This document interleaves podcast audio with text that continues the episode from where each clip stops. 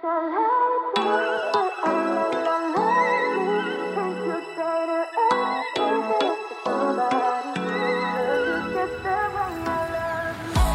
大家好，欢迎收听最新一期的《出道在即》，我是哈刺，我是小乐，十一快乐！大家在做什么呢？有没有出去玩呢？可能都闲着呢。嗯，今天我们要聊的东西，其实对大家在这个假期里面找到一个有意思的事情非常有帮助啊，又是一个非常利他的节目呢。对，全民益智，快乐快乐轻松。对对，可能看标题的话，大家就知道了。哎，我们好像要讲一个什么纸牌游戏，对不对？嗯。说到金融圈以前的社交技能，我想第一技能一定不是说什么看报表什么东西的，不，no no no，以前的话最重要的是什么？你一定要会打德州，德州扑克。对，这个是整个，反正我们这是之前五六年前工作，就是公司圈儿，每一个金融人基本上下班之后，可能领导都会要求你说，你没事儿去学一学，嗯，不学的话，可能以后咱们在团建的时候，你在只能在旁边站着干干瞪眼儿。是的，因为你也知道，就是金融的一大属性就是什么呢？就是装逼。不好意思，不好意思，仅代表我个人，就是你想，你也总不能大家大人了，也不能出去打 uno，是不是？或者是怎么，总要带一点这个什么的。呃，那可能其实德州的一大特色呢，首先它就那个场面就咔，那套器具拿出来，那小牌，那小筹码，是不是整个场面就有点哎，逼范儿起了，起了，那个调性就起来，然后还有一个人专门给你发牌和那个什么，场面的规则和秩序感是不是就有了？还有一点就是他不说话。对，其实我跟你讲，我说跟你说一句掏心窝子的话，以前干了那么多多年金融，我最烦最烦干的事就是打德州，我会打。但是呢，我也没有很菜，当然也没有很好啊，只是会打，就是坦诚你就知道，我非常非常坦诚，对对对。但是我真的不喜欢，你知道为什么吗？因为我们所有人都知道，你所谓这个德州啊，我们就是一个社交用的一个工具，一个技能，对不对？但是呢，众所周知，打德州其实是不能聊天的，你就非常专注于自己，哎，我就只能是看着自己的牌，然后看着场上所有跟我们一起打牌这个牌友们表情，看谁露出了把那个马脚被我看到了，然后跟他死劲扛，对不对？但是我在想，大家在干嘛呢？而且你知道，你这个场合一进去，你你我你看这样那种专业厅吧，灯光也很暗，只有上面一个顶光，对不对？然后有个荷官在咔咔咔发牌，然后大家只能是盯着那个刷刷刷刷刷的声音来听。我在想，我的妈呀，我是在在面临是大考吗？我是成年大高考吗？这是在干嘛呢？这是，哎，社交社交游戏，大家又不聊天，然后每个人紧张兮兮的，就。会让我非常非常不舒服，所以我说实话，一直以来我都不喜欢这个游戏。我觉得是这个样子，因为刚刚哈斯也说了，就是大家最开始想玩这个，其实就是想在工作之余和其他的同一个圈子里的不同行业的人有一个连接，并且大家聊一聊，甚至有一点，就比如说男女之间认识认识，也可能交一些新朋友，或者讨好领导，可能性都有。但主张是社交。但是德州这个东西呢，我个人说啊，有一些上海这边的牌局其实玩的有点大，坦白说，就比如说它的一个，然后。这个样子就会导致变成了大家把本来是社交的轻松休闲变成了在乎输赢，甚至于装逼。我觉得是一种本末倒置了。而且这样的局一般首先它有一些人数的限制，它可能要八人往上、十人以上等等这种的。然后还要搞出一个场地来，然后为了玩这个，大家紧张兮兮，因为钱一玩起了钱，大家就会在乎。然后呢，一玩就要好多个小时。赢了呢，你不能走，因为这样显得你这个人赢了牌就要跑。嗯，输了的人你更不想走，你又想翻盘，对吧？一玩这个东西，一玩就一天。然后为了能在牌桌上不下来，很多人就要点外卖。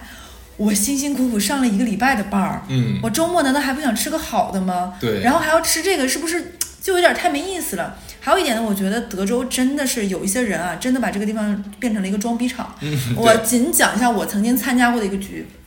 因为我刚来上海的时候呢，我之前在有一期就关于那个饭局上我讲过，那个时候我还试图说是，哎呀，就是想认识一些就是大哥，实话这坦诚讲，就是见见世面开开眼吧。那个时候是想，然后当时就带我去参加了一个挺大的一个德州局，挺专业，挺那什么的。当时现场有个哥哥，好像也是某什么很厉害的一个抬头的什么什么总监，诸如此类吧。已经是入夏了，上海的入夏大家也知道，其实是挺热的了。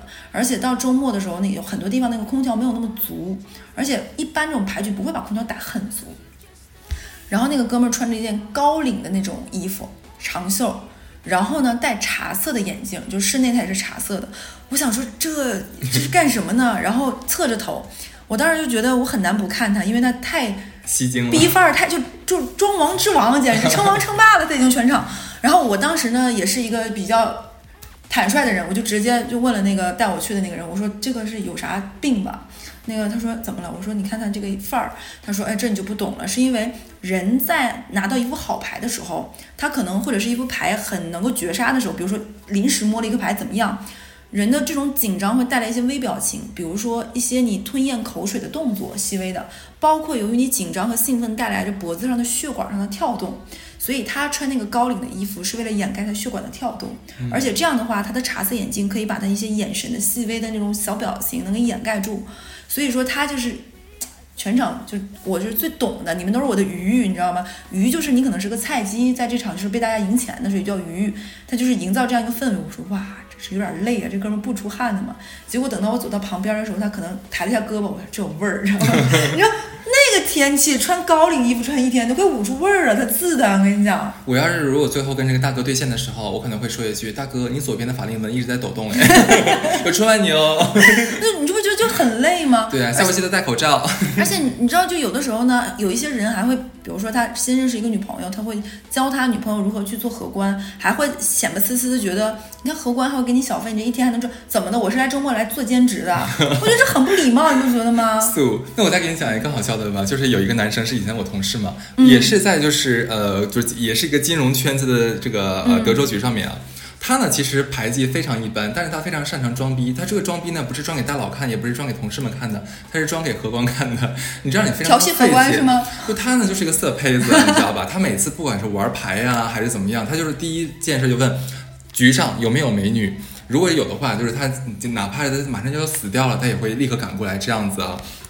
那天好死不死，就是那个荷官呢，还是一个呃，还算是蛮好看的一个女孩子啊。这样，他。刚开始真的，我觉得他已经用了他这辈子所有能调动起来的脑细胞来打那个前两局。哎，你别说，可能是幸运，或者可能是怎么样，他第二局真的就赢了。当然呢，就是一个稀烂糊，赢的非常少。嗯，他当时大手一挥，把自己。门前所有的零星的筹码，钢镚儿的小筹码，全都看送给那个荷官了。说给你，哎，对，按理说讲到这儿的话，大家可能会脑补一下，哦，那是不是促成一段佳偶呢？并没有，那女生因为实在太少了，那女生可能就没看上，人家根本没有看上。这件事呢，就直接当时导致就是那个这位兄弟啊，整个这个心态崩了，颜面尽失，大崩大崩，他就完全无法继续下去了。最后大概是玩了三四轮吧，其实也很长了，三四轮，他整个人就不行了，基本上。都是出去送钱这样的一个大动作，就是蛮惨的。但这种很尴尬，一般就是大家是一个固定的牌搭子，如果没有人来接场，你就算心态崩了，你也不好走。嗯，就这就是一个很尴尬的事情了。但他就是一个自我控制能力完全不行的，就像刚才讲那个左边那个法令纹在抖动嘛。嗯，我我觉得他每个毛孔都在抖动了，就所有人都知道他他这把牌怎么样了已经。所以我觉得打德州是一个很难有松弛感的，或者是装出松弛感，就大家已经没有办法营造出松弛感的这样一个东西。可能我比较就是 low 吧，就我真的一直 get 不到所谓的这个德州能起到一个社交作用的点是什么？难道是 after party？吗？如果是 after party 的话，也不太会，坦白说，紧张，对不对？呃，而且很多人他打德州的时候，他会有一个装逼的入门门槛，就是你看没看过《茉莉牌局》这个电影？嗯嗯嗯，就没看过就，哎，你连这个牌的一些那个什么你都不懂，就是他就是这个逼范儿实在是起的太快了。对，所以我觉得掼蛋进来是蛮好的，因为它整个氛围真的是轻松加愉悦。我们真的非常开心，就终于有一个就我们本土的，对，让我们非常愉悦的，就是熟呃熟熟耳。耳熟能详，哎呦我的天呐嘛！你这辈子成不了逼王了，你知道吗？我跟你讲，现在是凌晨一点钟，你知道吗？我们两个人在录这期节目，我现在已经非常困了。但是乐女士非常要跟我说，一定要在节日之前把这个录出来。我现在就是掐着我的虎口来录这期节目，你就原谅我吧，好吗？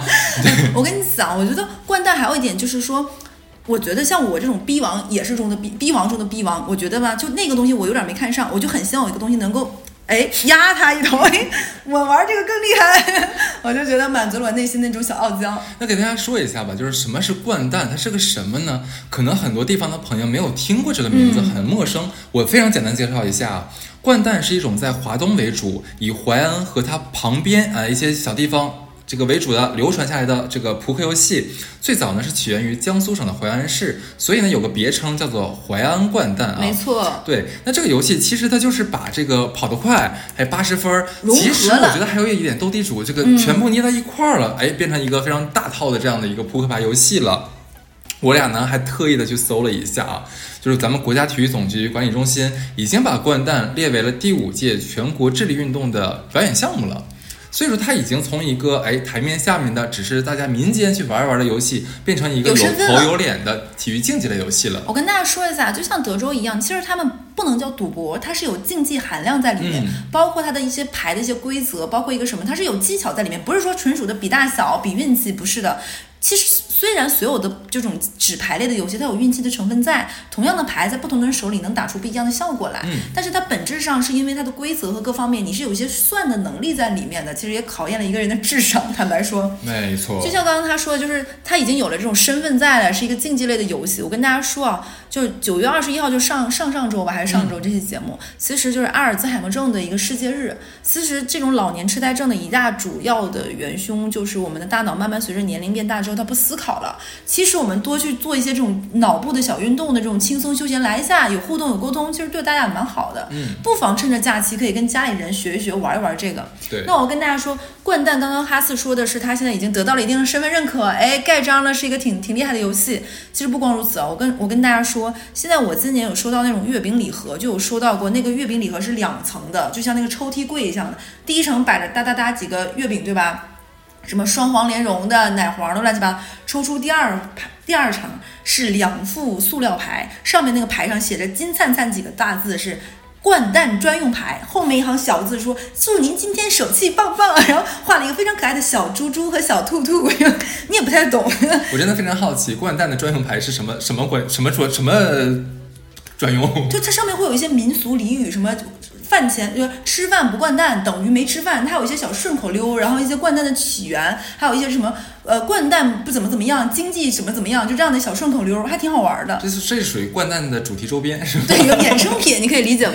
然后不光如此，他们说啊，南京的一个高端的会所，南京人可以跟我们说是不是？那个会所的 slogan 就是边吃饭边掼蛋边打高尔夫，极致享乐生活。哎，现在他已经抬到这个高度了，跟那高尔夫齐名了。高尔夫它只是动动手，它没有那个什么，它有一些心与心和灵与灵的交流。你这个背个蛋啊！我们我们听里面很多高尔夫的爱好者，我跟你讲啊。哇，人家说边吃饭边掼蛋边打高尔夫，这三重享受，你懂不懂？啊，行行行，算你圆回来了。对，OK，那我们今天呢就来聊一聊这个掼蛋呢是如何取代德普成为中产社交的第一宠儿的。特别是金融圈为啥喜欢它？对，没错，哎，那你既然问这个问题了，我给大家讲一下啊。嗯，其实啊，在金融圈流行之前，最早流行的其实是体制内圈子。嗯，大家可能想不到，尤其是我们长三角这边。那众所周知，长三角的经济是算是咱们国家数一数二的发达了，这就不用多讲了。所以金主很多，然后像一些产业基金啊、政府引导基金也非常的多。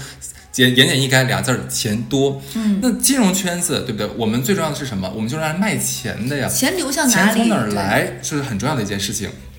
那最早的像一些像券商呀，像一些一级市场的这种投资经理啊、投资公司啊，那他们在去找钱的时候，那肯定势必要去跟各个地方政府呀、跟一些企事业单位去沟通、去交流包括一些呃可能咱们向下的一些呃公司可能要上市，都要做这样的交流。但是你要知道，中国有多少券商？中国券商有多少个营业部？中国券商营业部里有多少个投资经理？都是一个竞争的关系。然而呢，就在这两年，忽然间发现，就是这些投资经理发现，哎，怎么我去找这个体制内的这个朋友找合作的时候，好像大家都说，咱们今天啥也别说了，饭打呃吃饭之前，咱先玩把掼蛋。最开始，尤其上海，我们我们上海逼范儿就是高，这个必须得承认啊，就是爱爱喜欢这洋事儿的。以前就是德州嘛，对，整那洋景，就是掼蛋，掼掼蛋是什么？素素什么？这个东西没听过。也是后来呢，大家说，哎，因为人家玩的客人玩的多了，那自然说我们属于我们属于服务业嘛，我们自然也要学会去配合人家。所以呢，就是为了，其实最早就是为了迎合我们的客户，客户金融。圈才开始学习这东西的。然后很快的就替换掉了所谓的这个洋事儿的德普，嗯，变成了全国性的流行的这样的一个游戏了。没错，然后之前我看到我还搜那个资料说，专门还出过一个叫做“掼蛋博弈策略与经济管理”的这样的一个俱乐部，教大家如何券券商真的是很卷，这个东西还能出。然后呢，还有一个理论是说，一位金融分析师讲，他说德州扑克是西方的游戏，他的理论是说，它代表了西方金融的一些特点，比如说高风险、高收益，他主张个人主义这样的一个情绪。哎，嗯大家想想是不是跟德州的玩法就很相似？那而掼蛋其实更偏向于我们中国的这种民粹的这种民民族的这样的一个游戏，它代表的是中国金融的一些特点，比如说他喜欢更低的风险、更稳健的收益，然后更注重这种团队之间的这种配配合和合作的。那随着我们其实现在的国内这种金融的它一个不断的发展和创新，那它肯定势必成为我们的一个宠儿。那金融分析师这么说的嘛？哎，这个女士说的真好。来，掌声给贺女士鼓励一下，对。对。那我们接着说啊，那我们肯定是想说，那它既然火，那牌桌上其实它是一个非常见人品的一个事情。嗯。而且我觉得掼蛋之所以会火，本质上还是因为它好玩儿。我给大家讲一两个小点，它的好玩一点啊。首先，掼蛋里面有个牌，哎，记住一两个小点，你们学的就会快一点了。就比如说。它里面有个牌叫逢人牌，逢人配。什么叫逢人配呢？就在你打的过程中，比如说这一局我们赢了，赢了可能你加两点，我加一点，就打了你的你的五。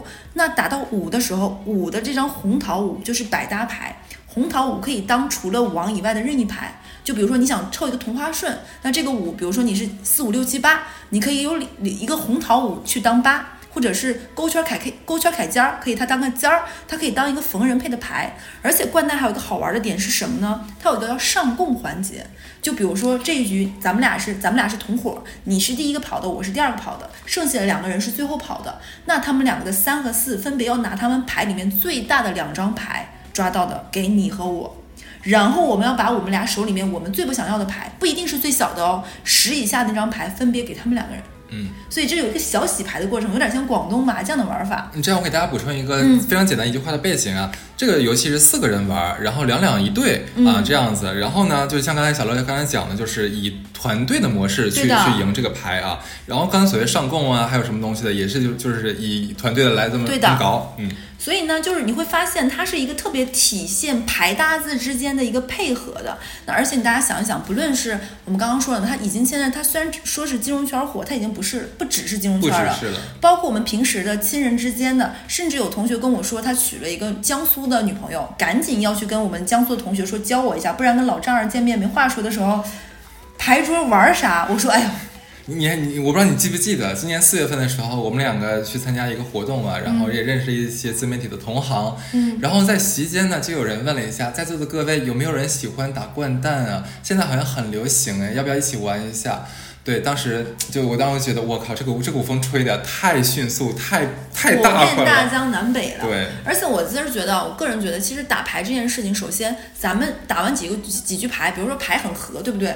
这个时候大家如果是一个合作关系，趁这个机会说，哎，我刚打了一把牌，正好递给你，一下子你就走了，走了就是他牌出光了的意思，那就相当于他先赢先手了嘛。那是不是对方也神清气爽？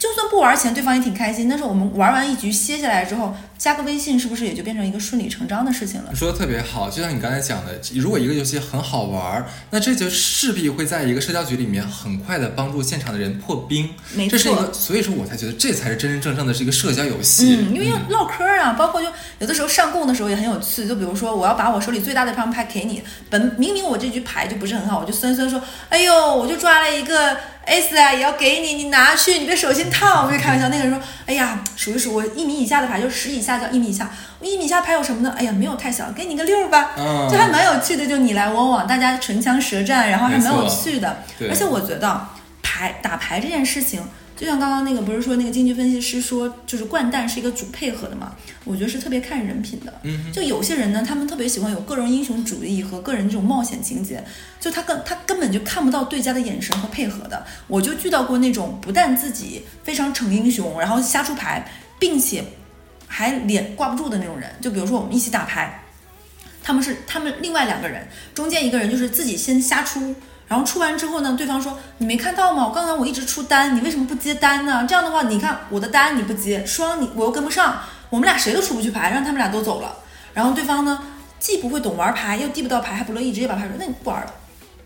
就是场面就一下子就很干，对不对？嗯你说我们剩下人怎么办呢？就是嗯啊，继续玩呢，好像显得我们也不合适，然后场面又很干，然后大家是不是一下子也忘了我们今天是来干啥的？对，就很难看，对不对？而且我再跟大家讲一个我自己的故事，就是哎呀，怎么又讲到自己的故事？曾经呢，我们刚几年前那个时候，因为我们在上海嘛，之前江苏的朋友很多，在几年之前呢，就有一个男生那个时候对我释放了出一些好感，当时我在想说，哎，再进一步认识一下也蛮可以。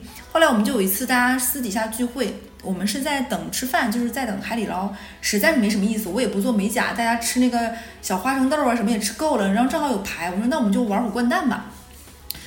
他们不成想，我一个东北女生玩这个还是可以的。然后那个男生在跟我玩的过程中，大概玩了三四局吧。玩完一轮之后，那个男生我们就进去吃饭，吃完玩完那个牌之后呢，我心里就觉得，我可能跟他在认识认识的想法已经没有了。因为我觉得他就集合了在玩牌的时候，我不知道大家有没有见过，就是有一些人玩牌的时候，他整个人看起来不舒展、不大气，他有点畏畏缩缩。就比如首先他理两副牌是要一个快速理的过程，你看他理的快慢，其实大家就是节奏。他理得很慢就算了，他一直拿眼睛斜斜的瞟别人的牌，就他可能不是在偷看，就是他的眼神就眼神就会让你觉得不磊落，左斜斜右斜斜，你就觉得整个人气质有点畏畏缩缩的。小心思很多的样子。对，然后其次呢，就出牌又很慢，又不大气，又不利落，再加上呢，有的时候有点挂脸，就可能输了赢了会觉得有点怪对家，你怎么看？对，超多这种人。是我其实心里就会觉得，嗯，有点可能，如果不拿作为。潜在想去交往的男朋友的门槛来说呢，做朋友那无无伤大雅，对吧？但如果你想说要不要想着试一试再往下走一步的时候，你会觉得可能还是这局打完觉得不是一个很趣味性很很很一致的一个人。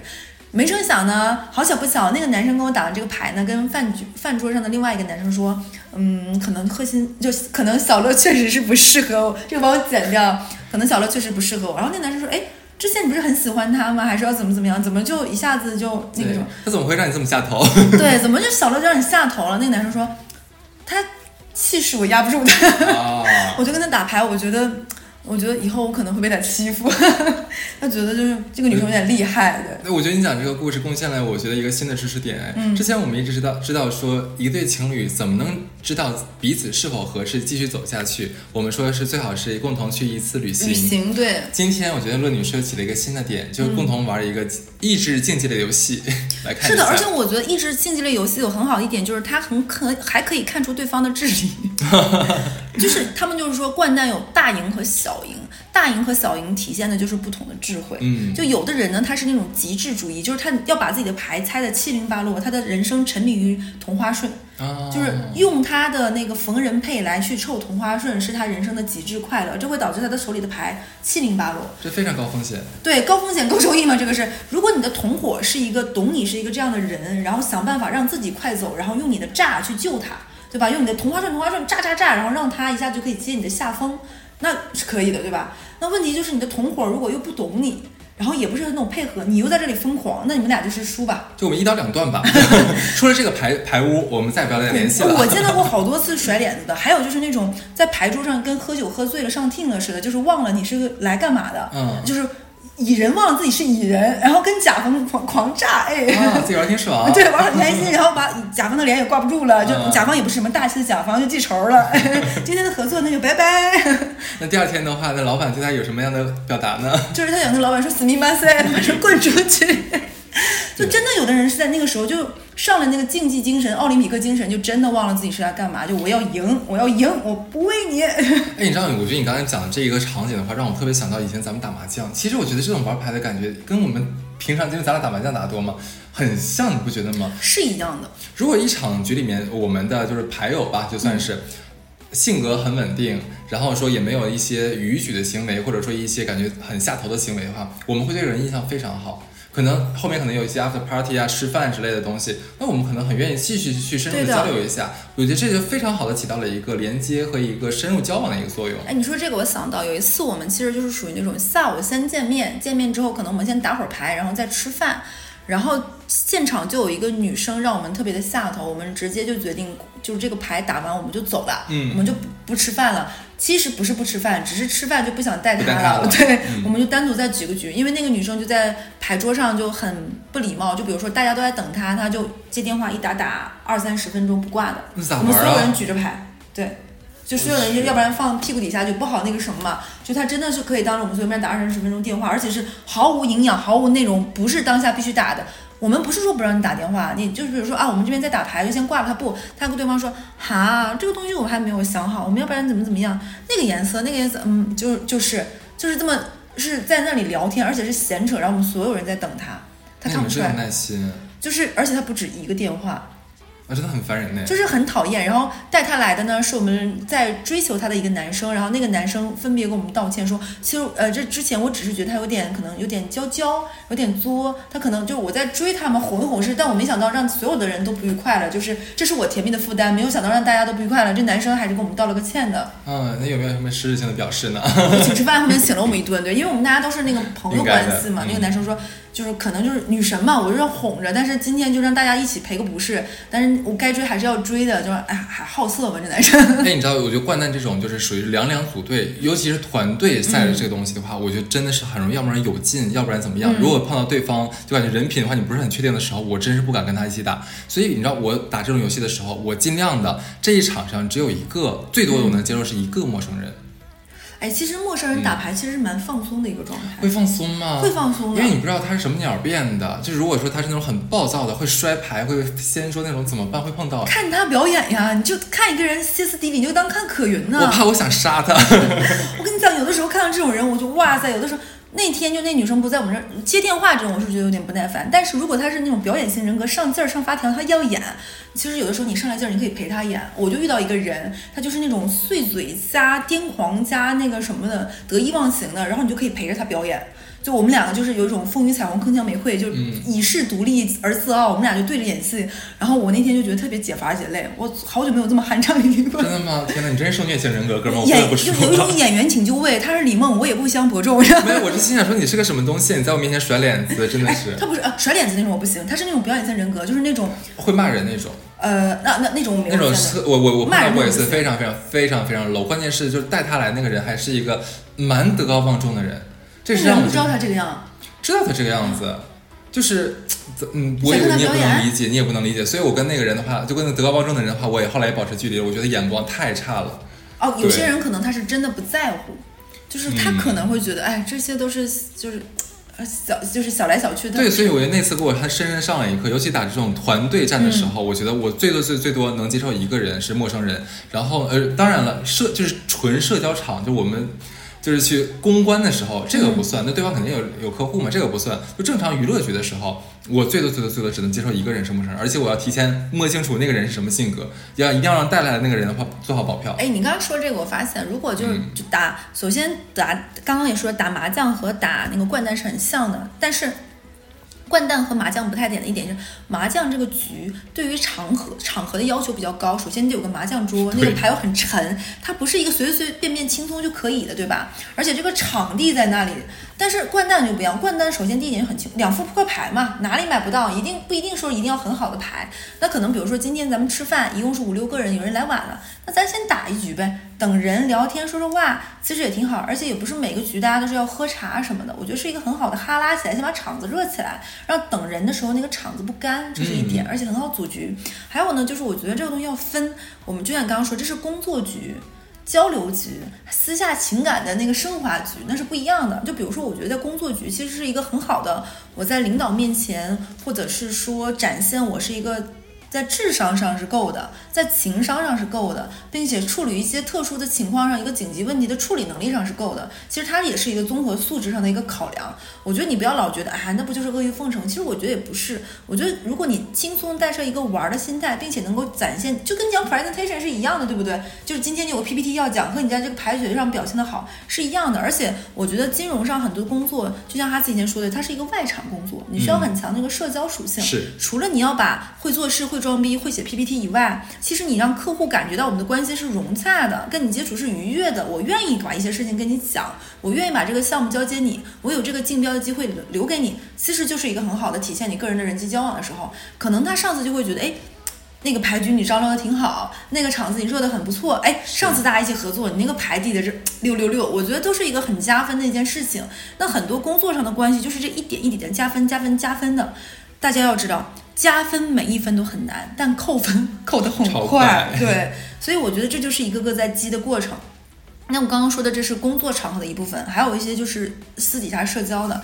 就很多人，包括我们的听友，有一些人可能是刚入职场的，会跟我们讲说，呃，扫了哈斯，我不知道怎么认识，好像很多，比如说上班啊什么的，这样的门槛很高。其实我觉得去参加一些，我觉得掼蛋有句话，我互联网上说的很好，掼蛋是更符合中中中国宝宝体质的狼人杀。我觉得是不是有点道理？我觉得这个话，所以我觉得私底下如果有这种，而且很多人是，尤其是。I 人他是不太能 handle 一个大场的，对的，他会觉得有点紧张。那我觉得四到六人这种掼蛋的小场，就是你可以去社交的一个场合呀。你也不需要记住那么多的人的名字，你也不需要去跟那么多人的哈哈，就是那个哈拉。打牌的时候呢，有人热闹，你可以话少说两句，静静的看。如果呢中间插两句也可以，对不对？你不用那么强烈的社交。你笑啥？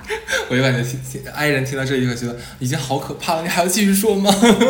什么四个人？我要跟其他三个人在一个房间里？爱人说这已经算是很好的了。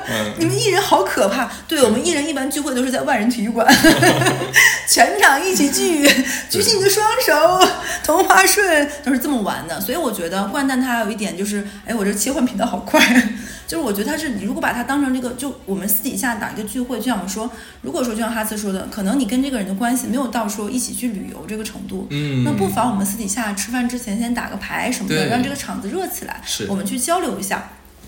还有一个呢，如果说你回去回家的时候，正好我们这一期是十一的时候，你发现大家一起坐着，有长辈有小辈，大家没有什么话聊。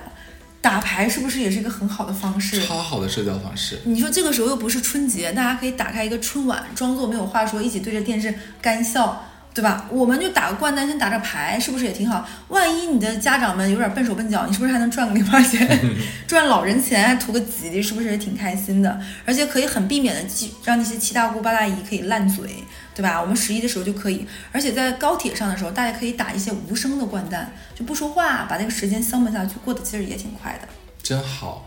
那其实我觉得这一期的话，我们俩最重要的事情就是跟大家讲说，这个十一可能没有什么新的活动玩的时候，或者不知道干点什么的时候，我觉得可以学一个新的一个社交技能，又可以娱乐自己，又可以可能打开一个呃工作的新场面，也可以跟一些可能你想认识或想破冰的人进行一个很好的开始。而且如果说，比如说你新认识一个江苏的朋友，说，哎，我知道你们这掼蛋河。掼蛋很好玩，或者掼蛋很火，其实也是一个你跟他打开话匣子的方式。再比如说，你最近想追一个姑娘，那个姑娘是一个江苏人，你是不是可以跟她说，哎？我最近工作可能需要想学一下掼蛋，你能不能教我一下呀？那掼，就像我刚刚讲的牌这个东西是很难说啊。我上来，因为我们俩刚刚在想稿子的时候就在想说，要不要给大家逐条介绍一下掼蛋的规则？我不说掼掼蛋，那哈斯就说不太好，就感觉一是有点枯燥和晦涩，二是感觉大家听一遍可能也听不明白。牌这个东西嘛，还是要大家上手一起玩一下才可以。那你想，如果你想追一个人，或者想跟那个人拉近关系，跟他说，哎，你组个局带我一下呗，你玩两把上手就会，是不是也挺好？对方还有一种就是教你。那如果万一我，比如说小乐喜欢一个男生，是不是我可以说啊，你会掼蛋？你教我说，哇，你牌玩的很，哎呦，你牌玩的很好哎，跟你打牌很开心，下次有这个局还要叫我，是不是也挺好？对方也觉得，嗯。我觉得听完这一期的话，大家能立刻对比出德普 跟掼蛋的这种。哪个招人喜欢的这个对比了？想你骂人真的骂的很高级啊！对，每天不不能过来打我，对不对？对，所以这一期的话，我俩想控制一下时间，就是毕竟是十一长假嘛，我们想把更多的时间留给大家，跟朋友在一起啊，跟家人团聚，然后没事的时候可以在网上学一学这个掼蛋，应该也不算很难了。不难的，玩两把，而且大家不玩钱的，怕啥？对的，那所以这一期那就到这里了，然后我们祝大家节日快乐，好开心的玩哦！拜拜，拜拜。